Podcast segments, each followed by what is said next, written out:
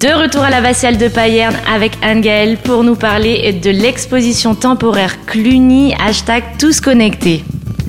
Durant cet été, venez découvrir le réseau des sites clunisiens dans la nouvelle exposition temporaire de l'abbatiale de Payerne, Cluny, hashtag tous connectés. Elle vous emmène sur les sentiers européens à la rencontre de l'abbaye de Cluny et des sites clunisiens suisses qui en dépendaient. Et alors Anne-Gaëlle, qu'allons-nous découvrir dans cette exposition? Dans cette exposition grand public, venez découvrir comment les moines communiquaient au Moyen Âge, comment ils se déplaçaient, recrutaient leurs abbés ou encore comment l'abbaye de Cluny surveillait que la liturgie était correctement conduite sur les différents sites sans les moyens modernes dont nous disposons aujourd'hui, comme les SMS par exemple.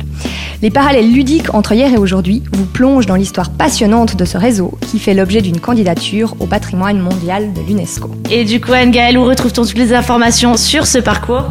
Sur abbatial-payerne.ch.